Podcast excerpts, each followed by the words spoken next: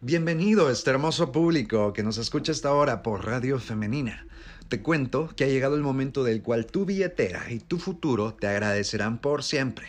En nuestra apasionada búsqueda por darte el mejor contenido, te invitamos a quedarte y a escuchar de nuestra primera sección del Buxo y las Chirilicas. Así es, Fernando, y es que por toda esta situación de la pandemia, el mundo emprendedor en nuestro país ha comenzado a desarrollar incluso más de lo que era hace unos años. Pero ¿por qué no comenzamos a platicar un poco de esta magia de los negocios, sí?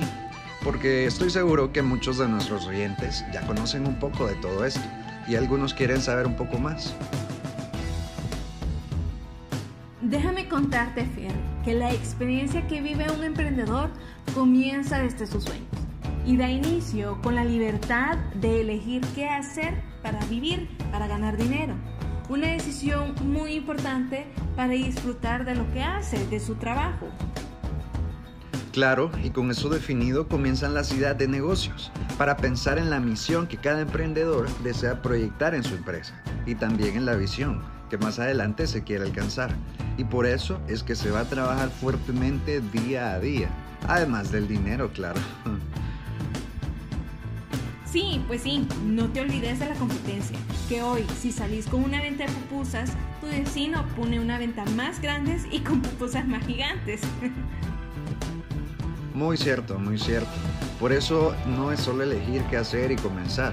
Tienes que ponerte a ver el mercado, qué están haciendo los demás y cómo lo están haciendo, para que tú lo puedas mejorar. Claro, lo mejor sería algo totalmente novedoso y que no exista, pero no todos pueden comenzar con algo así. Realmente, Fer, no hace falta tanto dinero para empezar a hacer algo propio, para empezar a hacer de tus cositas y de llenarte de capital. A lo largo de mi vida he conocido muchas personas que comenzaron a, vender dulcitos, sándwiches, eh, chocolates con 10 dólares en la universidad, en el colegio y poco a poco se fueron llenando de capital propio para, para poder comprar un local. Muchas personas eh, tienen hasta gente bajo su cargo y como todo en la vida creo yo, las cosas buenas realmente cuestan y son parte de este proceso. Y nos olvidamos de mencionar algo esencial, Ceci, y es que esto no podría ser posible sin el factor riesgo, porque créeme que para decidirte por comenzar un emprendimiento se requiere un carácter de hierro. Muchas de las personas que nos escuchan trabajan y para comenzar un negocio eh, necesitarían renunciar. O también algunos pueden tener la facilidad de tiempo, pero posiblemente tienen ahorros que son toda su vida y para comenzar el negocio necesitarían poner todo esto en juego. Por esas mismas razones, ver, las personas no pueden eh, tomar esa gran decisión de la noche a la mañana. Aunque lo que me acabas de decir me recuerda a esa reconocida frase de Mark Zuckerberg en la que él dice, el riesgo más grande es no tomar riesgos, porque el mundo está cambiando constantemente y demasiado rápido. Y lo único seguro a tener éxito realmente es no tomar riesgos. Y para tomar estos riesgos tienes que estar decidido que lo que vas a buscar es algo que te gusta. Porque qué sentido tiene esforzarte por algo a lo que no le sientas sabor.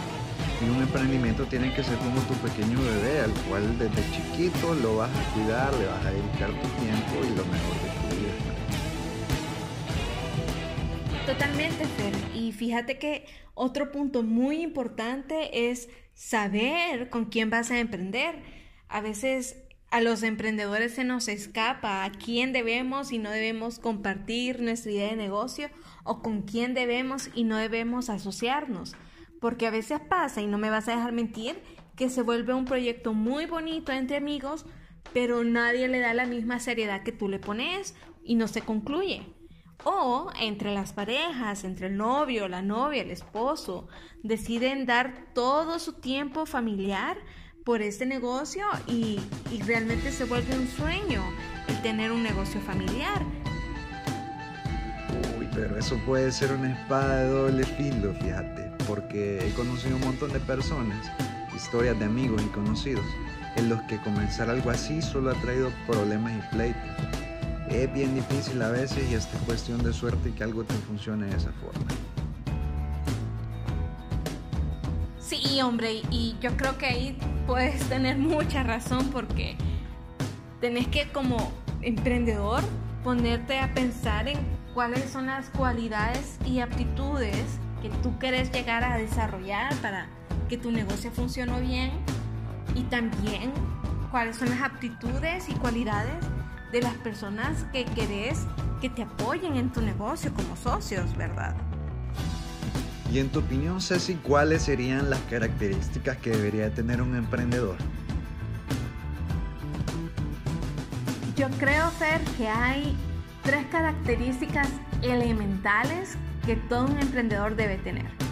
Primero, la iniciativa.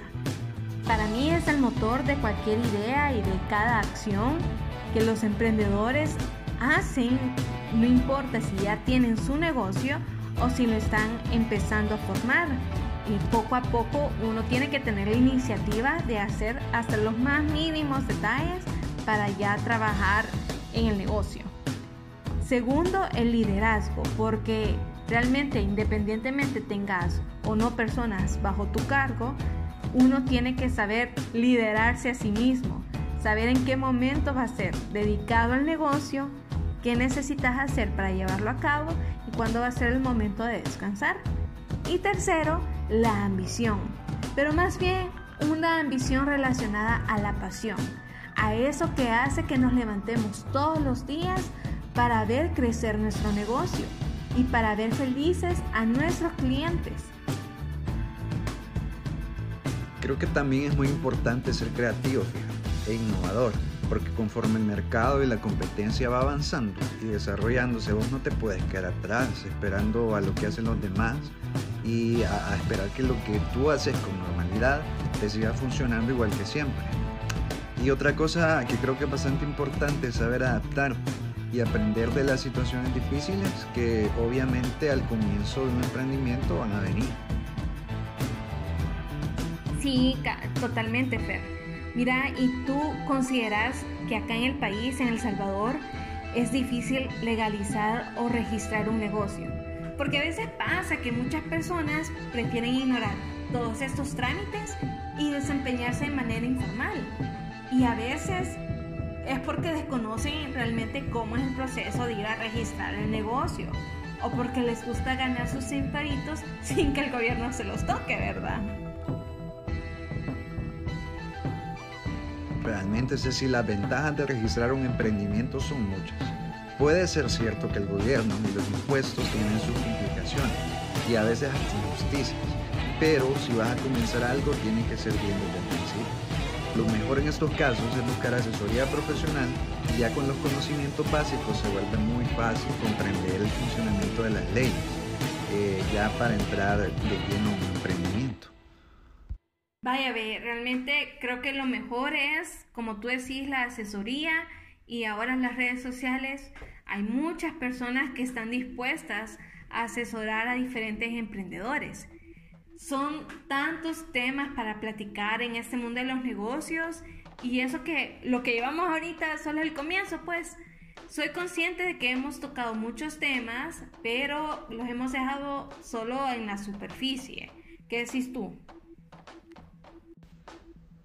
Sin duda, el mundo del emprendedor abarca una infinidad de aspectos que juntos vamos a comenzar a descubrir más a fondo y de la mano de emprendedores que podrían ser fácilmente tú yo o alguno de nuestros oyentes.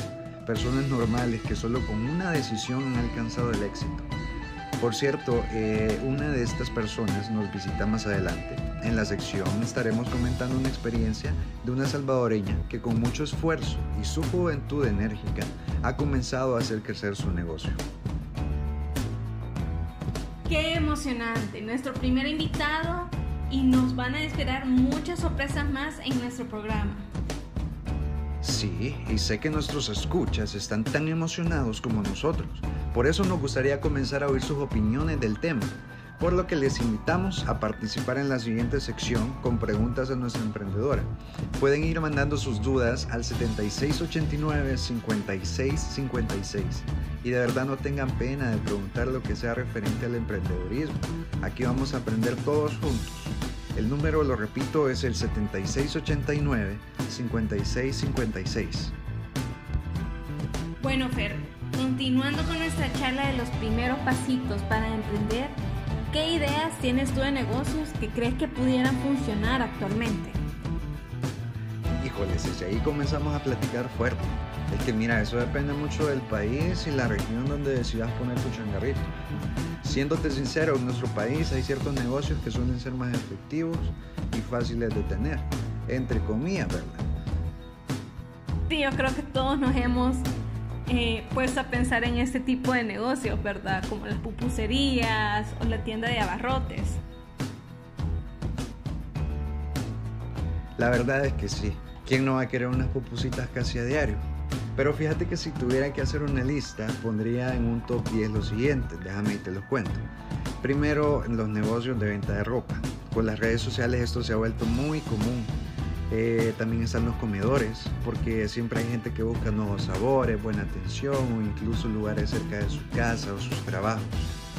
También la venta de accesorios de celulares, porque imagínate ahora quién no tiene un celular o hasta dos. Eh, la fotografía de eventos, que esta no se necesita tanto conocimiento y con una camarita puedes comenzar a probar suerte. Aunque no te digo que no hay grandes empresas que esto definitivamente lo vuelven un arte supremo, pero es una buena idea para comenzar. Eh, la venta de videojuegos también, porque los gamers y los niños han convertido a los videojuegos en parte de su diario vivir y es un negocio bastante rentable. Eh, también podremos mencionar los Ubers, porque te puedes imaginar que si comenzas con un carrito, podría ganar dinero suficiente para más adelante comprar una flotilla y alquilar estos carros. También el desarrollo de las aplicaciones web es una gran cosa hoy en día y manejarlas ya sea de forma que aprendiste en tu casa o que aprendiste en la universidad te puede dejar muy buenos ingresos. Otra idea muy buena hoy en día es la venta de maquillaje las mujeres siempre buscan la manera de estar lindas y un buen maquillaje siempre va a ser algo solicitado. Eh, o como octavo, como noveno, perdón, pondría un carwash que también se vuelve muy accesible. Si tienes mucho dinero, puedes conseguir tu local y hacerte tu personal, pero si no puedes comenzar con un recurso de agua, de implementos para la limpieza que sean mínimos. Siempre hay una forma de comenzar. Y finalmente, mencionaría la posibilidad de ofrecer clases online. Todos tenemos algo en lo que somos realmente buenos y compartirlo con los demás, cobrar por eso, no es una mala idea. Podría seguir con las ideas. Claro que con las que te he mencionado son de bajo presupuesto. Sin duda hay más ideas de negocio que con una mejor inversión se puede hacer una ganancia y un retorno efectivo mayor. Pero es importante nunca juzgar una idea de negocio por pequeña que sea porque puede ser el trampolín que te catapulte de un emprendedor a un empresario. Correcto,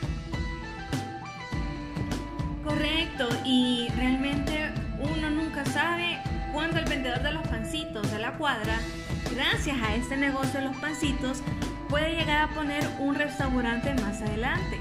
Lo más importante acá es que aprendamos a nunca juzgar y sobre todo a apoyar el local, ¿por qué no? Totalmente, con ese apoyo es como nuestro país va a salir adelante. Y hay que recordar que de la misma forma que nosotros apoyamos a nuestros pequeños emprendedores, en un futuro ese favor nos puede ser devuelto más adelante cuando queramos comenzar algo nosotros.